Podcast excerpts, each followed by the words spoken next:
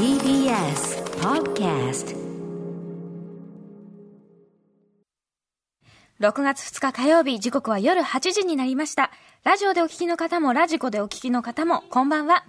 TBS ラジオをキーステーションにお送りしている、アフターシックスジャンクション。はい、えー、私は所属事務所スタープレイヤーズ会議室から引き続きリモート出演、えー、させていただいておりますライムスター歌丸ですそして火曜日パートナーの宇垣美里です。さて今夜はまずある漫画の紹介から始めたいと思います昨年集英社の少女漫画雑誌「別冊マーガレット」2019年3月号に掲載された星木奈々さんの「陰神の雪」陰神というのはこれ音にえー信ずると書いて陰神、陰神の雪という作品どんなストーリーかと言いますと周りに対して関心が薄く、好きでも嫌いでもないものばかりの女子高生太田志保。そんな彼女にわざわざ違うクラスから話しかけてくる男子生徒の北島。そんな北島のことを志保は好きも嫌いもちゃんと持っていると眩しく思っている。ある午後、志保は雪が降ってたまたま帰宅が早まった北島と一緒に下校。駅のホームで北島と語らいながら、明日もまた雪が降ったらいいな、と願っている自分に気づいた。というお話、16ページの作品です。なんかさっきの予感のメール読んでてちょっと僕この話も連想してましたけどね確かに予感ですよね、はいまさに何かが始まる前のお話ですよね。あとね、その好きなものっていうのをこうなんとなく見つけられないでいた子がなんかそこのところでこう出会いで発見していくっていうところもね。これが好きじゃんってね、気づく。うん。えー続いてもう一作、えーご紹介しましょう。こちらも同じく星木奈々さんの「えー朝明けの楓」という作品です。この朝明けもねなかなかねねえーとこんな言葉があるって知らなかった。浅いの朝に黄色の日という字を書いて朝明けわずかに黄色がかった赤色という意味だそうです、我々もねこれで初めて知りました、えーこの漫画も同じく別冊マーガレットの2020年4月号に掲載されたものです。こちらのストーリーですね。人と物が当たり前に溢れている東京から何もない田舎町に転校してきた高校1年生の女の子、河村ひとみ。転校初日帰宅途中の道で迷っていると、偶然通りかかった同じ学校に通う男子、岡田康介に助けられる。翌日クラスの女子から、康介が学校ではいつも一人でいると知らされる瞳。下校途中、再び康介と遭遇した瞳は、康介から転校を繰り返していたため、友達がうまく作れなくなっていると打ち明けられる。瞳は康介から何もない町にある美しい景色を見晴らす高台まで案内してもらい、自分が東京を離れた時のことを思い出す。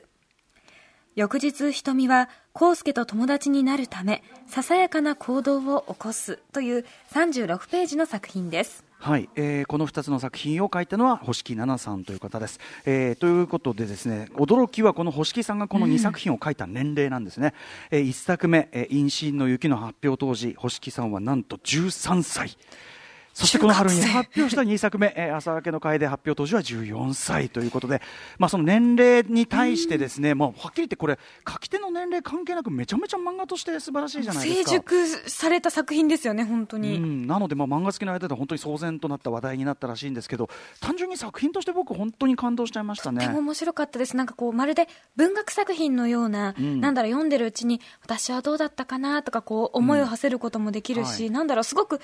繊細な心の機微をこういうふうに描き出すって、それを13歳、14歳でっだからて。テーマ取りのねテーマのそのすくい上げ方、それをストーリーに落とし込むやり方も非常に成熟している、はい。ある意味その客観視点もねすごく必要なあれですし、あとやっぱり圧倒的画力とね。あとそのなんていうのやっぱりその短いね16ページとかであれを全部構成する、まあ、構成力とか、物語になっているっていうのもすごいですよね。いやこう13ってどう多分世界レベルで見ても天才児現るって感じでしょっ。て13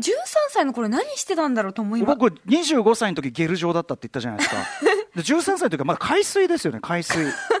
まだ形作らええでも私ええも多分物心ついてなかったと思います、中学生の頃なんて。ねなんかまだまだぐにょぐにょしてますよねいぽろいろね。としてました。うん。といったあたりでまあ恐ろしいね、えー才能が現れてきたものだということですがこの、えー星木さんの才能、えー、とプロの方から見たらどうなのかというあたりを伺ってみましょう、えープロの漫画家北川翔さんから見て星木奈々さんこの2作いかがでしたか？北川さんよろしくお願いします。あ、よろしくお願いします。よろしくお願いします。星。木さんどうですか、そうですね、ちょっとこれはすごい完成度ですね。ううんんあのそのまあそのまず絵の面なんですけど、はい。キャラクターのデッサン力とか、うん。あと背景のパースなんかの遠近にも全く狂いがないので、はい。えーこれの年にしてすべてすでに正確な目を目を持ってるっていうことが信じられないあそうか。ですね。目目の良さ。確かにね。そうですね、うん。あの今って僕らが若い頃と違って漫画を描く道具っていうのがすごく発達してまして、ええ。例えば背景なんかでもこう作ったものをそのままはめ込むっていう、まあ、音楽みたいな感じでも、今そういうふうになってきちゃってるんですけれども、でもやっぱりその正確な目っていうのを持ってないとはめ込んでもうまくはいかないんですよ。うん。あの変な大きさにはめ込んじゃったりするそうです。しちゃったりとか。記号がね、うんうんそうです。だから、えっと、それが全く狂いがないっていうのは本当にちょっとびっくりしますし、うんうんあと、ストーリー構成とかセリフ回しなんかもはい。素晴らしくて、んうん。でこれといった欠点がないんですよね。ちょっとびっくりしました。やっぱり普通、まあ、13歳と言わずその新人の作品っていうのは何かしらそういうやっぱり欠点っていうかねここにこうすればいいのになみたいな当然あるわけですもんね、はいはいはいはいはいはい。でなおかつ13歳とのもなるともう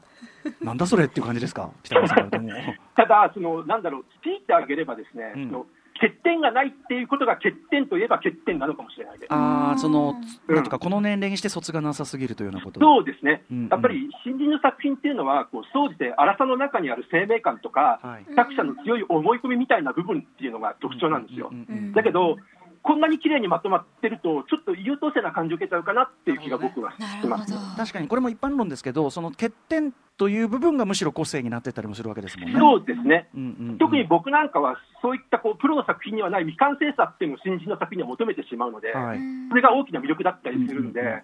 なんか逆に言うとその、この年でここまで完成されちゃってるっていうことがどうなのかなと思いますけど、まあでも、まあ、こんな僕の意見って難癖みたいなもんなんですいけど。やいやいやいや、まあね、まだ2作目ですしね、うん。その星木さんがどういう形で成長していくかはね、ちょっと恐ろしいですよね。何にせよでも桁違いの才能であることは間違いない。うんもう脱帽です。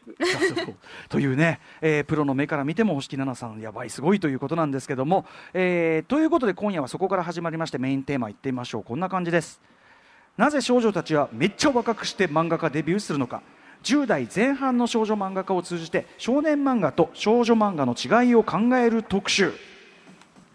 さあということで聞けば世界の見え方がちょっと変わるといいなな特集コーナービヨンドザカルチャーです。今夜は10代前半で活躍する少女漫画家についてそしてそこから見えてくる少女漫画と少年漫画の違いについて考察していく特集となります。改めまして今夜解説していただくゲストは漫画家の北川翔さん、えーお電話の出演でございます。よろしくお願いします。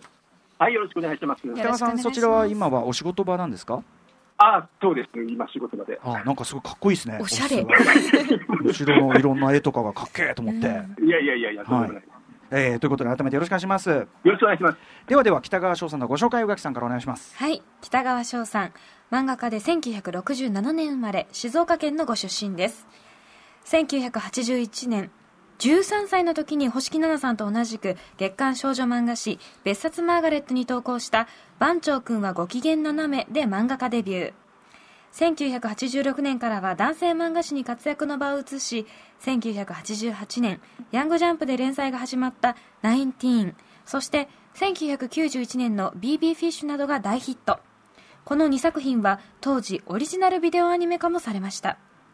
また1997年から連載した「ホットマン」は反町隆史さんの主演で TBS により2度のテレビドラマ化もされています。最新作は遺品整理会社デススイーパーズ。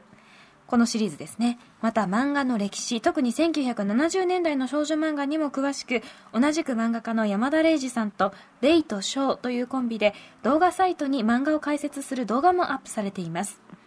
ちなみに今後ろで流れている曲が OVA「BBFISH の主題歌門松俊樹さんの「君がやりたかったスキューバダイビング」です。これ北川さんがやっぱり門松さんとかファンだったっていうのもあるんですかねこういうあそうですね、でも、うんあのー不安だったんですけど、多分引き合わせていただいたのは偶然だと思います。うんうんね、でも今聞いてもね、もうあの門松俊樹特集ってねやあのやりたいなって言ってるぐらいで、本当に今聞いてもいけてますね、門松さんね。いいででまあ、要は北川さんご自身がですね、13歳の時にデビューされた、北川さんご自身が早熟の天才という登場の仕いや方だったと。いやいや、もうね、全然早熟とかではなかったです。あの、番長君はご機嫌斜め、実はこのタイミングで、あの、我々も拝読いたしまして、はい、ました。その現在の北川さんがこうなんていうかな、あの振り返ってというそちらのあの後書き漫画というかこちらも含めて拝読したんで、はい、はい、あのでもやっぱご自身としてもかなり早いデビューですもんねそれは。間違いなく。そうですね、まあ、僕はちょっと何の間違いか少女漫画でデビューしてしまったんですけど、これがまさにねその少女漫画が主伝上だったというあたりちょっと後ほどお話伺おうかと思いますが、はいはい。えっとちなみに北川さんは先々週この番組にご登場いただいた、えーバラは修羅場で生まれるの笹生奈美先生ともお親しいということで、あそうです、はい、はい。えー、笹生さんとはどどういう感じなんですか？えっとね、笹生さんは2000年代初めぐらいにたまたまその彼女が書いていたブログを僕が拝見して、え読んだらですね、もうあまりにも70年代の少女漫画のこととかがリアルに細かく書かれていたんで、ええすごいちょっと不安になってしまって、よくチェックしていたんですよ。えはい、で、コメントなんかもちょっと書き込んだりとかしてて、うんうん。で知り合ったのは割と数年前で友人を書いてなんですけれども、うん。今ではこう70年代漫画の師匠って僕は勝手に師匠。いやーだって本当笹生さんねそのバラは修羅場で生まれるで描かれるような本当になんか伝説が生まれるその場にいて実際手を加えてらっしゃる方ですもんね。そうですね、僕は後付けの知識なんですけど、笹生さんはその中にいたっていう、やっぱりあまりにも貴重なお話だったんで、じゃあ北川さんとかからするとやっぱりもうくめども尽きぬエピソードの宝庫というか。そうですね、僕の足りない知識をめちゃめちゃ補ってくれる方なんで、あーなるほど、えーそんな笹生先生もですね実はこの、えー先ほどね、えーから話題にしている星木奈々さんの2作品、えー、と見ていただきまして、えー、とメールでスタッフがあの意見を伺ったのでちょっとそちらもご紹介させてください。はい、星木奈々さんの作品、いや、本当にびっくりしました。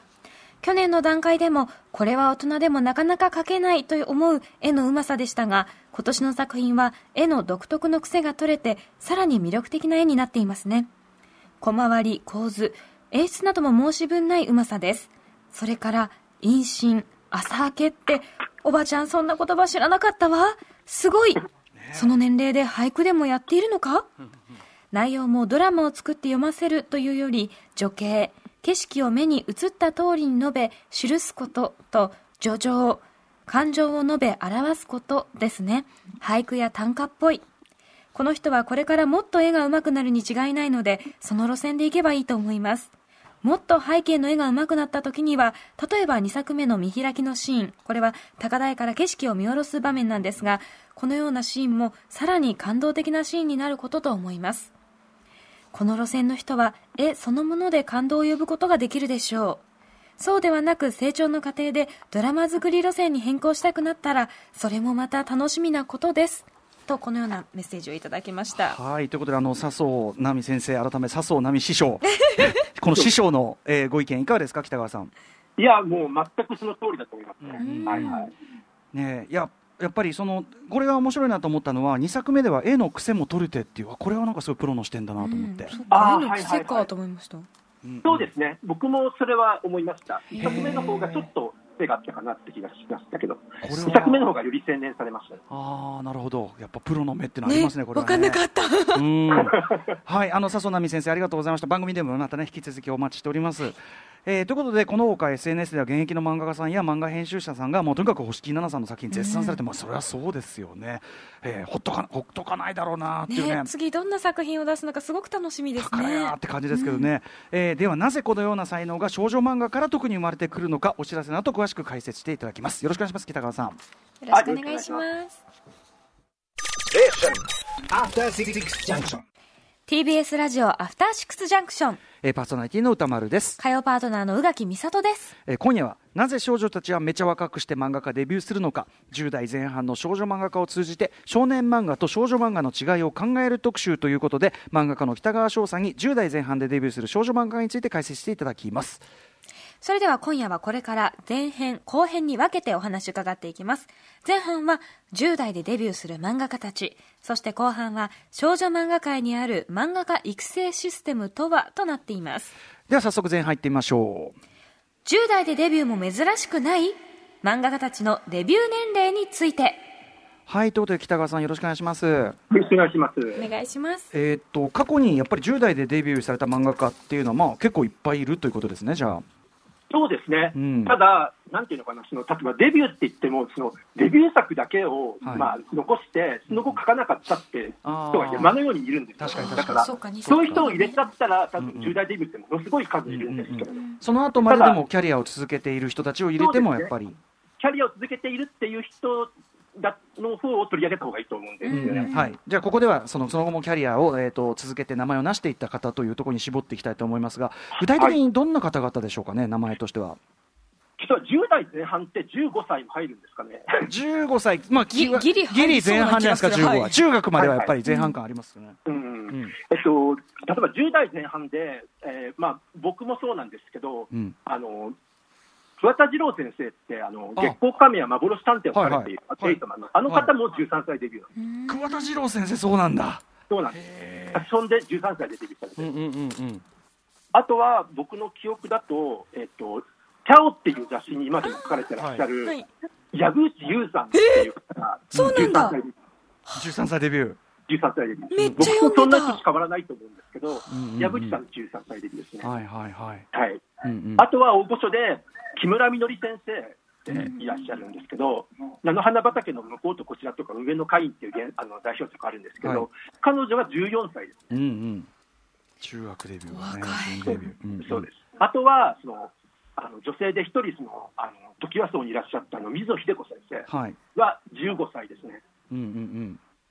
そうでかあとはあのエロイカより愛を込めてとか書かれていた青池康子先生とかも15歳です。うんうんうん。うんあーなるほど。あと、リボンで、えーと当時前書かれていたあの水沢めぐみ先生って、ポニーテール白書とかはいはいはいはいはいはい。あの彼女も15歳です。うんうんうん。へえ、じゃあ結構ボロボロ中学いっぱいとまで取るんだったらいますね。そうですね、あとは僕と同じ別冊マーガレットだったら、あの生恵美亮先生が15歳でデビューして、へえ、うんうん。へえ。すごい、そうなんだ。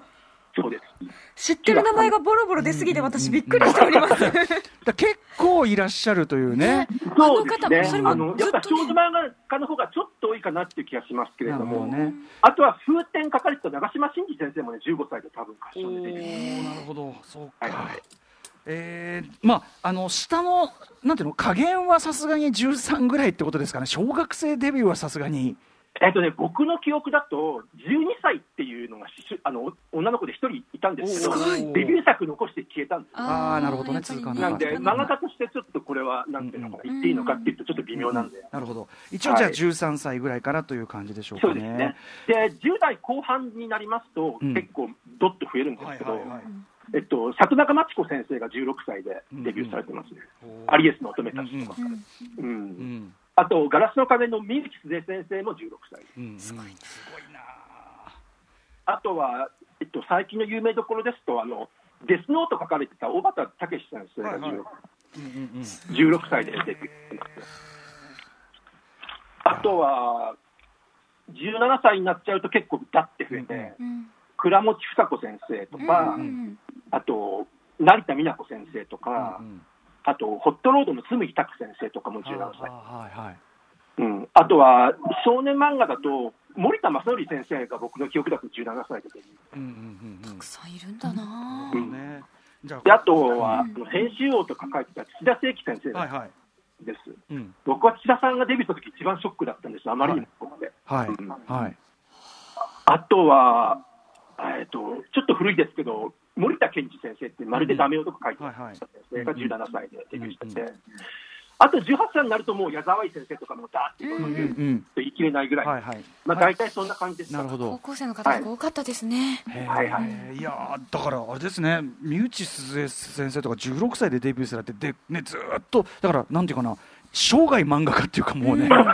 ね三好先生がすごいのは、やっぱり書かれてるジャンルがあまりにもこうたくさん、うん。うんうんホラーも書かれたり、冒険的なのも書かれてたり、その大河ロマンとかも書いてたり、ねそのなんていうかな作品を発表する手前のそのインプット期っていうか、はいはい。それが短いまま、まあ、もちろんそのだから活動されながらインプットもさ,、ね、されていくんでしょうけど、そうですね。なん。つうかそのもうなんていうの？ほぼプロの人生っていうか。ね、まあ、そうですよ多分ね、作ね。者が本当にマヤみたいな方だったんで。す リアルマヤとしての。恐ろしい子。恐ろしい子。はいはいはい。はいはい。なるほどな。で、えー、とこれ漫画家さんでもやっぱり他のねそのアート領域と、まあ、もちろん音楽とかもありますけど、うん。はいはい。でもそのやっぱりあのデビュー早いと思うんですね他の領域と比べると、はいはい。あのプロになっていくというかものになっていくのが、はい。これ北川さんのご意見で結構なんですがなぜだと思いますか、ああ、そうですね。うんやっぱり、なんだろうな、音楽よりも、音楽でも早いですかね、今が。ね。音楽もまああのは早いと人は早いですよね、うん。うん。まあ、少女漫画が特にやっぱり早いとは思うんですけれども、うんうん。はあのやっぱりその少女漫画っていうのは、あの基本的にその学園ものとか、うん。身近なことをネタにできるんです。いはいはい。うん。うん少年漫画っていうのはどちらかっていうとこう、ロジックで話を作っていくんで、うんうんうん。あんまり短いページに収めるのって難しいんですけど、うんうん少女漫画の特に大体80年代から90年代あたりの僕の知ってるあたりの少女漫画って、基本的にそのテーマっていうものが、うんうん。主人公がちょっと素直になるっていうのがテーマなんです。あ あなるほど。大きく言えばちょっと素直になる。そうです。なんかわかる。それで、それで16ページぐらいのネタを大体かけちゃうっていうところがあって。うんうんうんそう昔、幼馴染で、実は好きだったんだけど、なかなか素直に言えなくて、最後言って、なんかゴールみたいな、そういうやっぱパターンがいろんなこう話の中に入っているっていうのが、まあ、この要約はやばいですね。あの主人公が 主人公がちょっと素直になるって要約で済んじゃう話めっちゃいっぱいあるわ。確かに。まあ一歩成長するってことですよね。うん小さな一歩を。これ少女漫画に限らず結構なんかハリウッド映画とかでも本当に 要約すればそういうことみたいな結構当。てはまっちゃったりなんかして。そうですね、特にやっぱり。少女漫画ではそのテーマってもう絶対だった、うんでやっぱりそのテーマっていうのが、やっぱり多少年齢が若くても書きやすかったっていうか、年齢が若い方がやっぱりその読者に近い感性っていうのを持ってるんで。やっぱりその編集者も年若くてちょっと書ける人っていうのは絶対やっぱり優遇すると思うんですよね、はいそうか。でもやっぱその少年漫画のそのストーリー漫画の例えばこう構築されたこうストーリはい。ー構造であるとかって、まあ、ある種テクニックも必要になってくることだけど先ほど、あのねあのさえっ、とあれですよね。笹生先生笹生奈美さん師匠がですねおっしゃってたように、やっぱり女女系女情っていうかそういうことであればうん。ちょっとしたこの気持ちの揺れ動きとかそういうことであればむしろその感性のところであれば年齢関係ないから。うん。そうですね、そうですね、やりやすい。まさにそんな感じだと思います。あまあ、あとは多分その後半の話になっちゃうと思うんですけど、はい。その少女漫画には漫画スクールっていうのがすごくありまうんして、うんうん。それが圧倒的にやっぱりその競争させながら漫画を描かせるっていう意味で面白かったんで、育成システムがしっかりあったというこそうですね、とです。ねしっかりあったんです、うんうんうん。それがちょっと少年漫画にはない特徴だったんで、うんうんちなみにこのこう10代前半というかね非常に若くしてデビューされた作家さんのこう作品的な傾向とか、こういうふうになり作品が多いとかってあったりするんですか？ああ、そうですね。どうだろう。でもやっぱり少女漫画だったら傾向としては、うん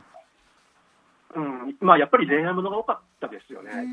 最近はあんまり恋愛ものどうなんだろう。少女漫画読んでも恋愛ものじゃないものが増えたなって気がします、確かにあの星木さんもねそのもちろんあの恋愛の入り口かもしれないけど必ずしも恋愛というの成就というのをゴールにはしてないですもんね作品そうですね、そうですね。うんうんうんはい。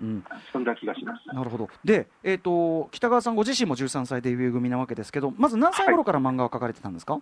僕はですね、もう子供の頃から漫画家になりたくて、多分小学校4年生ぐらいの頃から書いてましたね。うんうんうんまあ、そのペンで、まあ、墨をつけて書くみたいな程度でしたけど、うん、でもプロプロ志向だったんですか？そうですね、なんかやっぱり漫画家になりたいっていうのは、薄ぼんやりあったんですよ。うん。うんうん。うん、だけど、僕が子供の頃は、なんかその、漫画を描いてお金をもらえるっていう感覚があんまりなくて、ほうほうほう。描いた人がおお金を出して漫画を乗っけてもらってるんだ。って、ああどっちかというと。だ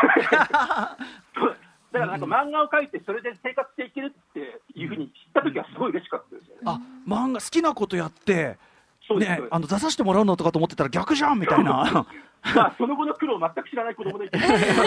いやでもいいですよそれ。あのあえー好きなこと職業にできるの最高みたいなまあでもその勢いがやっぱ大事なんですよね。うんうんうんうん。あのさいわゆるこうやっぱ最初のジャンプは必要ですよね。やっぱ何事にかけてもね。そうですね、だから逆に言うと、あの頭の中は早熟じゃない方がいいんですよ。なるほどなるほど。頭が早熟だと、うんうん。どうしても今自分が書いてるものっていうのを客観的に見てしまうんで、そのこんなもの応募できないって思って応募しないんですけど、うまい下手とかを要するにマッピングが正確にできすぎちゃって。そうそう、そっちの方が早熟で、逆になんか僕らはこう早熟じゃないのにこう勢いで送っちゃって、それがたまたまなんとなく編集者に見つけられて、なんかこう、将来性あるだろうと思われて買われたみたいなタイプですよ。これでも今おっしゃってることはそのなんていうかなものを作る側に行くのか例えばその批評的な方に行くのかの分かれ目でもあって、はいはい。あの例えばね映画いくら好きでも逆に映画見すぎててその自分が作るとこのぐらいの感じみたいなのが見えちゃうとはいはいはいはい。一歩踏み出せないってタイプととにかく作っちゃうってタイプと、なんかそのはい好きなことと作れることっていうかなその違いがあるなっていうのは前からなんとなく思っててだからなんで俺音楽の方に行ったのかっていうのは多分音楽に関してはちょいバカだったんですよね多分ね。一歩踏み出せたってことですよね。うん、俺いけっしょみみたいな。俺いけてるっしょみたいな。このやっぱ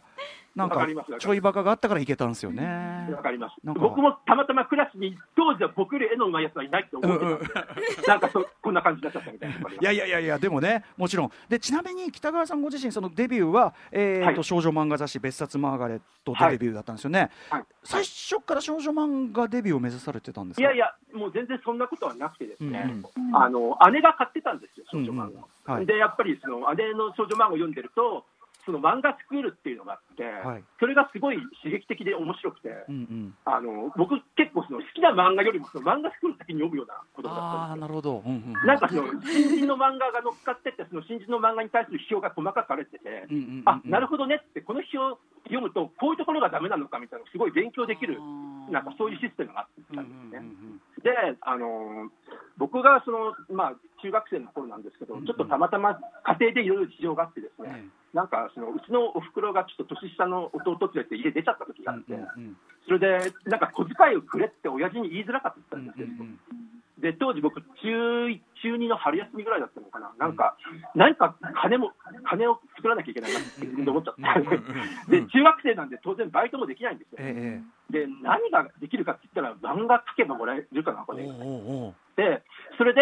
少年漫画に送りたかったんですけど、少年漫画って当時その、毎月公募があって、毎月批評してくれるみたいなシステムがなかったんですよ。うんうんうんそういうのって少女漫画にしかなくて。うんうんうんそれで少女漫画だと送れば、とりあえず批評用紙っていうのも全部もらえるし、うんうんうん自分の力がどの程度なのかっていうのも、ちょっとそういうのが分かるかなと思って、うんうん姉の少女漫画を参考に、すっげえ頑張って少女漫画を書いて送ったら、それが入選しちゃったみたいな。すごい話ですよね。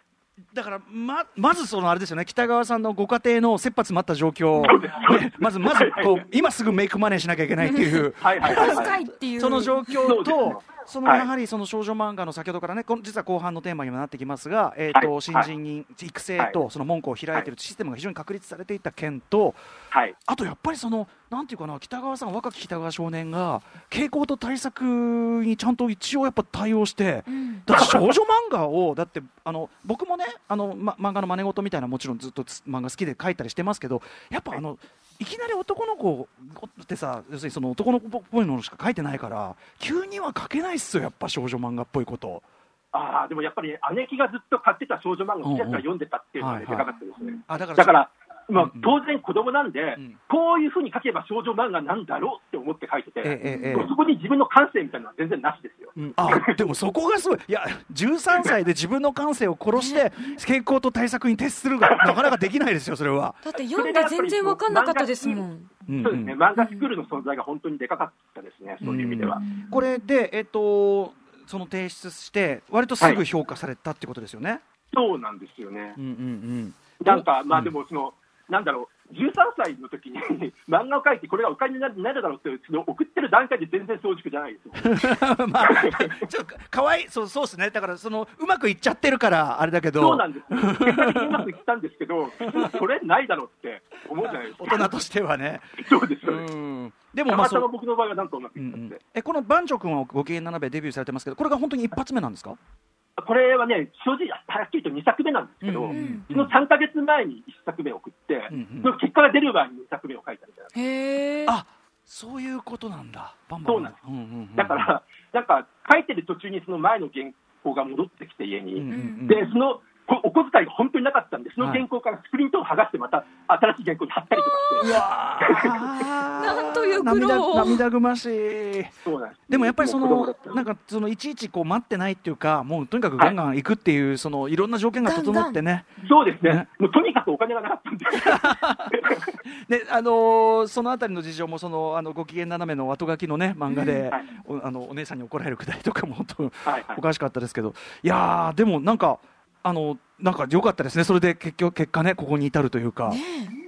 そうですね、なんかでも、その後やっぱ俺、自分、少女漫画になっちゃったなっちゃったと思って、うんうすんごい頑張って少女漫画をその後読み続けてたら、結果的に詳しくなっちゃったみたいな感じで。うんうんうん、いやーすごいことですね。まあ、ということで、やっぱり少女漫画というのはその非常に若手若い才能をフックアップして、まあ、出口になりやすいそのまず環境があったという部分ですよね。えー後半はその話をね伺っていきたいと思います。はい、はいき今日はここまで漫画家の北川翔さんに10代前半でデビューする少女漫画家について解説してもらっていますそれではここから後半に参りましょう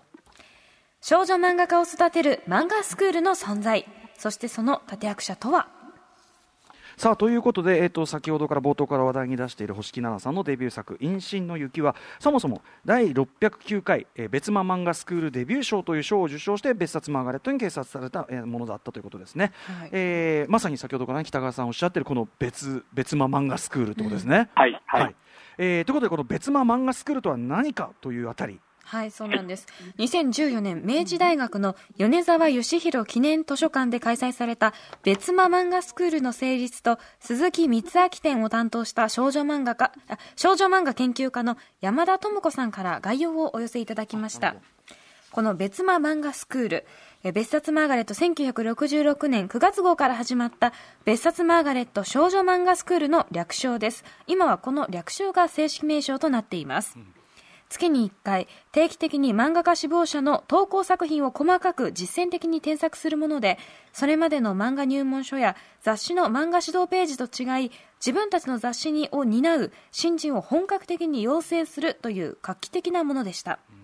このシステムが日本の少女月刊誌として初めて100万部を超えた別冊マーガレットの人気を支えたとも言われています、またこのシステムは同じ集英社の少年ジャンプなど男性漫画誌にも採用され集英社の新人育成主義の礎になりました。この別間漫画スクールに1971年から審査員として関わり数々の有名少女漫画家を輩出したのが自身も漫画家として活躍された鈴木光明さんだったということなんですね。はいということで別間漫画スクールまさに北川さんの,、ね、そのデビューの、まあ、まさにその入り口にもなったというところですけど、えー、北川さんから見てこの別間漫画スクールそしてその、えーと、やはり、えーと、鈴木光明さん、えー、この方の活躍というか存在が大きかったということでしょうか？もう多分圧倒的に大きかったと思うんですよね。あのやっぱりその少年漫画とかだと、多分送ったものをそのまま評価されれば賞に入る、評価されなかったらそのままボツみたいな感じなんですけど、あのちゃんと指導してくれるっていうのがどれだけありがたかったかっていう、やっぱりその今のようにネットもないですし、コミケットもない時代なんで、素人同士がその漫画を見せ合って勉強するっていうのがなかなかなかったんですよね。それをだからその三日月会などを通じて、いろいろ指導してた鈴木先生のやっぱりあのやっぱり指導は本当に素晴らしかったと思います、うんうん、ご自身もねプロとして活動されているのにそこにも力入れてってことでもありますもんね。はい、でもそのなんだろうな、えっと、使用されてた頃はもう引退されてたあそうかそうか、そうか。一線を引いてのその更新をされてるところに注力されてたということなんですね。でもね、ね。後のその少年ジャンプのまさに先ほどあったその新人育成主義というか、やっぱり才能の発掘だけじゃなくて、その育成で、はいはい、本当にそのジャンルの交流にめちゃめちゃ重要なんだなっていうのは、なんかこの話、ちょっと伺うだけでもすごく感じますね。はい、それは絶対そうだと思います。うん、なんかその、うん、鈴木光明先生は、すごくその、あ多分先生も16歳でデビューされてると思うんですよ。ああ16歳組だった。うん、はい。で、そのデビューの時にとてもその手塚治虫先生にお世話になったっていうことをお聞きしてたんですけど、でなんかその手塚治虫先生がなんか、まあ、その更新の指導をしてくれって、すごいやっぱ鈴木光明先生に頼んだらしいんですね。うんうんうん、だからそれを頑張ったのは手塚先生になんか恩返しをするためだっていう意味だっていうこと今度は今度はね、うん、俺の番だぞっていう感じがあったんですかね。はい。だからすごい頑張ってらしたんだと思う。いや素敵だな。えー、で北川さんもご自身ね投稿されてということですけど、はい、やっぱ具体的にその指導があったわけですよね。あでもね、僕の指導の時はもう鈴木先生は引退されてたから、うんうんうん、あの多分白戦車の方に行かれたんですあなるほど、うん、はいはい。まあ、別の方の指導コメントをいただいた。そうですね、多分、うん、あの別の方が指導していただいて、うん、どんなこうコメントがあって、そしてそれがこう役立どう役立ってたかとあります？なんか僕の時書かれてたのは、なんか記憶にあるのは、なんかその、ちょうどその僕がデビューした号っていうのが、その別冊漫画とか少女漫画誌で最大部数を記録した時だったらしいんですよ。はいはい、でなんかその時にその中学2年生の男の子がデビューして、すごいなんか編集者びっくりみたいな、なんかそんなことが書いてあって、あんまりこう、具体的に漫画についてどうとかみたいなことあんまり書いてなかった。なるほど、なるほど、なるほど、まあ、でもそれぐらいちょっと、なんていうかな、ある意味できちゃってたっていうところもあるんですかね、北川さんが若き日の。いやいや、もう勢いですよ、多分ちょっと面白いキャラをデビューさせようみたいな感じだったんじゃないですか、ね、あのあれですかね、その勢いで出してるのを見て、これはそのどこがどうこうじゃねえなみたいな、そうでしょうね、この勢い勢いをこそ殺してはいけないみたいな。うん、多分中学2年生の男の子が応募してくるっていうことも相当珍しかったと思うんで。ああ、なるほど。えっ、ー、と、若手デビュー組はいるけど、その男の子が珍しい。だと思いますね、あ多分。ーそうかそうかそううん。か、はあ、そんな中で、えっと、別間漫画スクールデビュー組っていうとどういう方がいらっしゃるんですか？他には、だからさっき言ったあの生見亮先生とか、うんあと、まあ、佐藤奈美先生もそうなんですけど、はい。あとはまあ三内鈴江先生とうか、ん。あと大御所だと本当、木原敏恵先生とうんか、うんうん。あと別、まあ、紬拓先生とか、うんうん。あとは斎藤凛さんとかね、うんうんうん。まあ、そうそうたるあるだな、うん結構いろいろうんうん。いますよ、僕がデビューした81年はかなり豊作だったと思うんですけど、なるほど、ううんんうん、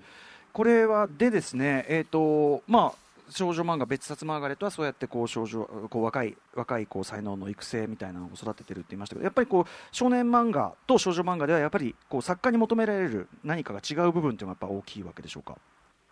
あー作家に求められる部分、はい少女漫画っていうのはやっぱり、あの僕がデビューした当時なんかは特にそうだったと思うんですけど、やっぱりうんある程度の年齢になっちゃったら引退する方が多かったんですよね、結構。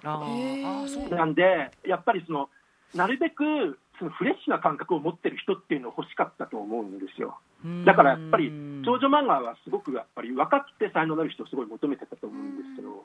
少年漫画はどちらかって言ったら、ね、やっぱり作品の完成度で見てたんじゃないかなっていう。あーね、先ほどもだからダメだったらもうそこでダメなだけだしっていうふうにありましたけど、そうか常にその若い感性っていうのを求め続ける構造が少女漫画にはあったと。そうですね、ファッションとかもそうですけど、あとやっぱり学校の雰囲気とかっていうのも、ちょっと時間が経つと変わるんですよ、ね、確かに。流行りとかもね。今、僕らが例えば学生時代の話を書いても痛い漫画になるだけなんで、ううんん。うん、多分全然違うだろうから、雰囲気とか。なるほど、そうか。ちょっとした小物とかがね違うかとら。同じ感性を持ってるってことが大事なんですよ。確かに。その確かにその先ほどもねちょっとおっしゃってましたけどその学園が舞台で、ねはい。主人公たちも自分たちと同じぐらいの人たちででなんてことないその生活、まあ恋愛とかあるにしても、ねね。大事があるわけではないっていうはいはいはい。話においては何よりもそのちょっとした差こそが実は大きな違いになり得ますもんね、そうですね。う。ん、大人にはその見えない部分っていうかね、はいはいはい。そうか。まずその少女漫画が描いてきたその世界の問題というのは当然あるか。少年漫画はもっとロジックなんですよね。うん。やっぱりこうライバルが出てきて戦って研鑽していくみたいなパターンの話なんで、そうですよね。感性っていうよりはちょっと数学的な要素が入っちゃう。うんうん、そういう繊細なその、まあ、ももちろん途中からその少年漫画にも例えば飛んだカップルとかこう少女漫画的な、ね。はい感性が入ってきた部分もあるけど、むしろそこはその遅れて少年漫画があのいった部分でもありますもんね。はいはいはい。なるほど、そうか。あと、その、えっと、少女漫画家さんはやっぱり途中で、あの、えっと、引退なさってしまう方が多かったってことですか？そうですね。だから、なんそれかこうはごご結婚とか？そうですね。やっぱり編集者がせっかく育ってっていい作家にしても結婚して引退しちゃうわみたいな人が多かったんで、なるほどまあ両立がなかなか昔は難しかったんですかね。そうですね。うんうんうん。当時としてはそういう感じがあったということですかね。はいはいはい。うんえーちなみに、えー、とそのなんですか？その漫画家のデビュー年齢みたいなのは相変わらずその若い人が多いみたいなその傾向は続いてるんでしょうかね？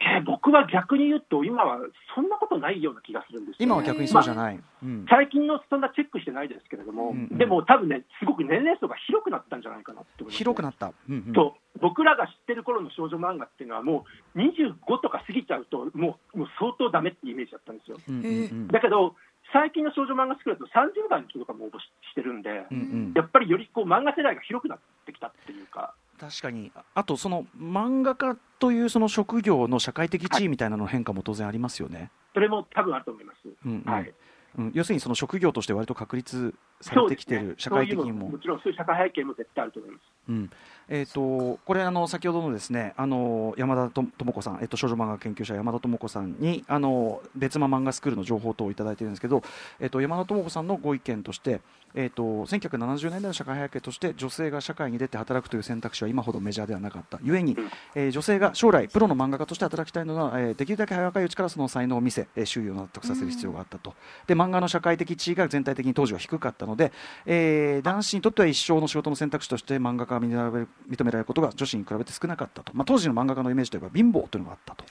はい、ああ、でなんかみかん箱の上で書くな。なんかね、これ漫画家見たことあるいろんなその多分その手塚さんとかも含めてご自身のなんていうの姿をちょっと若干逆的に自己卑下して描いてるのを真に受けてしまってるところも若干あったかもしれないけど、ああ、そうですね、若干あったかもしれないですね。でもまあ貧乏時代っていうのも当然あったっていうことですよね。当然あると思います。うんはい。なので、えー、とその中で当時の女子にとってその、まあ、もちろんその、えー、と漫画家のイメージは当時も変わらなかったとはいええー職業選択の自由がそもそもその選択肢がそんなに当時はなかった中で才能と技術があれば一生の仕事にできそうな職業として漫画家は具体的かつ現実に憧れることができる仕事だったというところで、えーその少女漫画に、まあ、特に若い才能が流入していったのではないかというこの山田智子さんからのご意見ということですけどこれ北川さんいかがでしょうか？いや、もうその通りだと思いますね。はい。うんうん、なるほどという感じで、えー伺ってきたわけですよちなみにその、えっといろんなその漫画家のその選択肢が広がっていくっていうふうにおっしゃってましたけど、えっと漫画家にその求められるものっていうものも変わっていく感じでしょうか今後は？ああ、そうですね。やっぱり、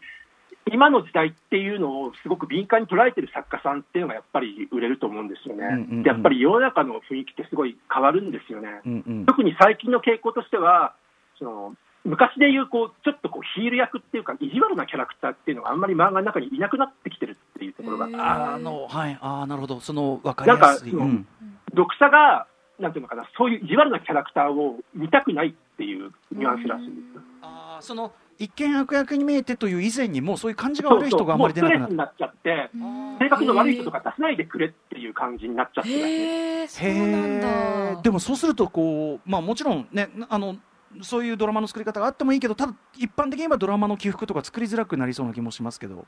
そうですね、だからまあ、例えば今流行りの鬼滅の刃なんかでも、うんうん。その鬼が最終的に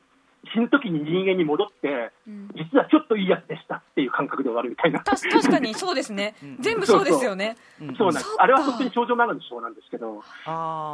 の人にもなんかそのバックボーンというか背景があってっていう風な描き方をするようになってきた。そうなんですよ、悪役なんだけど、完全懲悪ではなくて、人間だった頃はすごく良かったんですよっていうのをちゃんと見せて終わらないと、今の子は嫌なんみたいなんですよ。その人にも理由がないと気持ち悪いってことですよねそうですこれでもエンターテインメント全般にねその例えばハリウッド映画とかでもうわ悪役苦慮してんなーっていう感じは伝わってきますけどね要するにやっぱり一方的になんか断罪してもうぶっ殺しちまえみたいなのがなんかやっぱり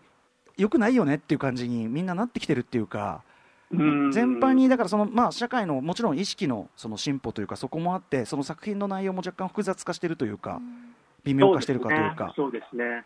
でもどうなんだろう、僕はちょっとそこに危惧するところがあって、うんうんうん。はい。はいやっぱりなんていうのかな、あの本当にやばい人って世の中にやっぱいるではないですか。まあそうですうねん。だからこう、例えばネットなんかでやり取りしてて、はい。この人は何回何回か頑張っていれば自分の言うことを分かってくれるはずだと思ってやって、全然分かってもらえなくて、鬱になるみたいなパターンもあるので、うんうんうんうん。あの確実にその要するに相手がいいいい人になるっていうのは、要するに自分が気分良くなりたいっていう一つの確かにな。だからら、ねそういう感覚で物事をすべて見てしまうって結構僕は危険じゃないかと思って。ああそうかそうか。その理解できるものってねさっき宇垣さんもおっしゃったけどそうやってそれってこっちの願望というかあくまでそうなんです。こっちと同化さす要するにさせようとしてるだけでね最終的に。その絶対的な他者っていうのはねそうですね、うんうんうんうん。もう絶対理解できない人っていうのもいるっていうことをやっぱり知ってた方がいいので、はあなるほどな。そうか。ぜうん他者をどう描くか絶対的な他者っていうところは確かに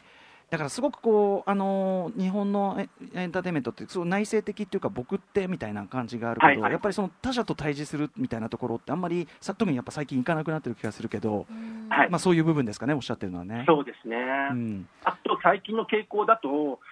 やっぱりその昔だったら主人公が例えばスポーツものでもなんでもすごい努力してうんこうどんどん頑張ってのし上がっていくみたいな傾向だったんですけど、はい。今のは最初から割と選ばれた人で 才能があって、うん。あまり努力をしないで女の子にもモテモテっていうキャラクターが多いんですよ。あのーこれも全体エンターテインメント世界的にもそうかな。あの最初から持ってる人がいつそれを発露するかの話っていうか。ありますよね。ねそうです。なんかうんそこう巨人の星みたいにこう子供の頃からちょっとちょっとずつこう努力して強くなっていくっていう過程がないんですよね。うん。確かに、うん、超能力発現みたいな感じそうですね。ですね。もう、うん。もう最初から気分良くなりたいみたいな読者が。うんうんうんうん。あとは何でしょう。最近やっぱりその少女漫画も少年漫画ってもともとまあ幅が広かったと思うんですけどその、ねはい。見てる方が。少女漫画も最近すごくその見てる性別もそうですし年齢幅っていうのがすごく広がってきたと思うんですけど、はいはい。それによってその、まあ、漫画の求められるものそのアニメの求められるものが変わってきたように漫画もちょっと変化してきた部分とかってあるんですか？そうですね、やっぱりその恋愛ものっていうのが、やっぱりどんどん少なくなっていく傾向じゃないかなって僕は思ってて、その恋愛至上主義イコール女の子の好きなことではないんですよ、多分今。まあ、それはそうですよね。うんそうだからこうあの、アナと雪の女王が、例えばああいうこう、ね、姉妹の話で盛り上がってるみたいな感じで、例えば、鬼滅の刃もこう兄兄と妹ですけど、うんなんか恋人っていう関係よりは、なんかむしろこう別の関係っていう方が、今の人たちは入りやすいのかもしれないです。うんうんね、もちろんその恋愛とかっていうかた多分まずさ昔みたいに結婚その出産家族作ってゴールみたいなそうはいうこうなんかまあもちろんそれだって幻想完全に幻想ですけど、そういはいはい。う幻想としてのこうコースメインコースゴールみたいなものすら、もう誰ももう信じてないっていうかそれが一つの正解だとは誰も思っていないっていうまあこれも進歩ででじゃないですか。もちろん。そうですね、うん。70年代、80年代はやっぱりすごく恋愛ソングっていうものがやっぱりこうすごく主流で、うん。それが崇高なものだっていうイメージがあるから、やっぱり作るもの、みんなそういう方向に向かったんですけど実はこう全然恋愛に対して不器用な人とか向いてないって人も大勢いるっていうことがやっぱり分かってきちゃって、そういう人は特に別にそういうものを必要としてないから、もっと他のものも読みたいねっていうのがあるんじゃないかな。あと80年代のね80年代のその性というもセックスというもののあの価値の高さに対してのその後の価値の大暴落っていうか。あります、あります。ねあの、はい八80年代ってもう全部そこにこう注入されていくね感じがねそこがゴールみたいな。そうそうそう。何でもそのファッションもなんだかそのグルメも全部最終的にはそっちに行くっていう感じだったのがそのそこは別にいいよっていう90年代ぐらいに値段が大暴落してっていう、まあ、それもやっぱ一つ変化ですよね大きなね。そうですね、そうだと思います。あと、えっと、例えばですね、インターネットとかを通じてですね、その例えば、はい。あの新人の出方としてですね、インターネット初で、例えばその音楽とかだったらもう今かつてだったらですね、そのそれこそ別間編集部に当たるようなメジャーレーベルに認めてもらって、メジャーデビューっていうのが一つの成功モデルだったのが、今はもう要するにあのあちこちで発表はできちゃうから、うんあのっていうのがあるじゃん。漫画はこういう動きありますか？えーだからもう漫画も変な話ですけど、あんまりもう漫画作るみたいなものが意味をなさなくなってきちゃってるっていう気がしますね。そのだからやっぱりうん編集者も、もう何が受けるのかがわからないっていう状況で、うんとりあえずネットだとか、あるいはピクシブなどになんか載ってて、ちょっと人気ある作家さんに声をかけて呼んできて書かせるみたいな感じが増えてきちゃってるんですよ。そうですね。じゃあ漫画雑誌発じゃない方がすごく増多いですえてきてる。ね。本当多いよね。最初はウェブで上げて編集者がもう育て育てようと思っても、どう育てていいのかがわからないっていう。うんそうか何をもって正解かが分かりづらくなってるっていうのがありますよね。そうですね、例えば昔だったら、絵だったらある程度知識、ちゃんとデッサン力があったりとか、うんペンタッチが綺麗でとかって、うんそういうものがあったんですけど、うん今はあんまりそこ関係なくなっちゃって、なんかこう、とりあえず面白ければとか、今の時代にフィットしてればいいみたいなうんニュアンスがあるんで、うん。なんか、あんまりその基礎的なものっていうのがいらなくなっちゃったようなニュアンスが僕はあると思ってるんですよ。でもそだけど編集者が教えるものは基本基礎なんで、うんうんうんそこにズレが生じてしまうという。なるほどなるほどあとそういうこうなんていうかその基礎的なレメソッド的なことに関してはそれこそ今の若い子だったらネットで調べて勉強しましたとかそうですね。そうですね。僕らの頃はもうそれを探すの必死でしたけどね。情報が手に入れようと思えば入れられるっていう、うん特にそうですね。今は何でも手に入るんできる子ほどっていうなるほどそういう意味ではじゃあちょっとそのでなんていうかな登竜門としてのそういう場っていうのもちょっと変わってきてるという感じでしょうか？はい、あとはやっぱりそのその自分がその発表できる場所がいろいろあるおかげで、うん。そこに発表してるだけでも満足しちゃって、別にプロにならなくてもいいやって人も絶対多いと思うんですよ。ただ出したい、ただ見せたいだけっていう。それでもうなんか満足しちゃうっていうか、うん。まあうん。多分僕らはとりあえず世に出ないと、そういうことを発表する場所もなかったんで、うん頑張ってる、その批評とかにも耐えてたんですけど、だけど今の人って、例えばその編集者にちょっとこうしろとか言ったら、もう言われるのや言われるんだったら、なんか自由に書いてるのがいいからやめたみたいになっちゃうじゃないですか。そうすると特にね、こう、プロに頑張ってなろうみたいな気分にもならなくなっちゃうと思うので。そうか、まあ、そのね、自由に書くことの良さもあるけど、それによってはいブラッシュアップされるべき才能が、みたいなところもとありますもんね。そうですね、だから、うん、そこは良し悪しじゃないかなしだな。これでも、はいか各ジャンルに言えることだろうな。うんなるほど、なるほど。はい、えー、といったあたりでお時間がそろそろ来てしまいました。ありがとうございます。いやー、なんか、はい、あのーすごい面白かったですね。いろいろ勉強になりました。えっとそうで、すか。北川さん、えっと、お知らせことなどありますでしょうか？あ、いいですか？えはいーっと、僕、7月の9日から1週間なんですけど、んえっと、吉祥寺のリベストギャラリーという、まあ、ギャラリーにて、えっと、原画展っていうのをやるんですよ。で、今、えっと、去年ぐらいから、東京と大阪に行って年に2回ほどのペースでこうテーマを決めてやってるんですけれども、まあ今年はちょっとノスタルジーっていうテーマでちょっとやろうと思ってて、えっ、と、原画の販売や複製原画やグッズ等の販売もありますので、えー興味のある方はぜひいらしてください。これは、えっ、と、うん、北川さんのなんか、えっと、ツイ SNS とか、はい。しで調べたりできますかね、場所とか。そうね、ツイッタはい。ーとかで随時僕なんか発信してるんで、ツイッターを見ていただければと思います。うん。あとは、えっと、そのさっきも言ったんですけど、その今その、山田礼二さんとヤングサンデーって、そのニコニコ動画で、まあ、そのスピンオフで僕はそのレイトショーっていうのをやってるんですけど、うんうんとまた今月の13日にやるんですけど、うんまあ、ちょっといつもマニアックなことばっかってるので、ちょっと今回はメジャーな漫画をやろうって、鬼滅の刃をやることになっ今ね、終わったからちょうど。考察をいろいろやるので、興味のある方はぜひお願いします。いやえ見よう。現役 現役大戦プロ漫画家ね同士お二方がそうやってこうやるのを批評していくっていうのも珍しいですからね。すごく貴重ですからね。多分すごい知多分僕らでは全くねやっぱ神々の視点があるからね絶対ね。俺らがもう。の刃はね、本当にそのいかに少女漫画的なのかっていうところをすごい言いたくて。だからすごい幅広い人に受けてるんですかねか。もねだから子供が見てるのを、多分大人の女性が見て、お母さんとかが、うんあら、面白いわって言ってハマるんですよ、今。だからそれで大人気になっちゃってるんですけど、これちょっと私も全部読んでるもん。鬼滅はね、もうね、多分昔のリボンとか読んでる人だったら絶対ハマるから。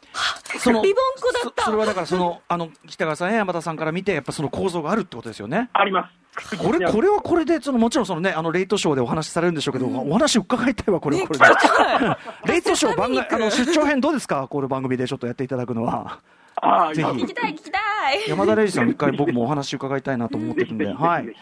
やいやということで、えー、ありがとうございます。北川さん、はい。ぜひまたあのお話聞かせてください。はい。はい、えー、以上本日は10代前半の少女漫画家特集でした。北川翔さんありがとうございました。ありがとうござありがいました。とうございました。はい、よろしくお願いします。Station. After 66 junction.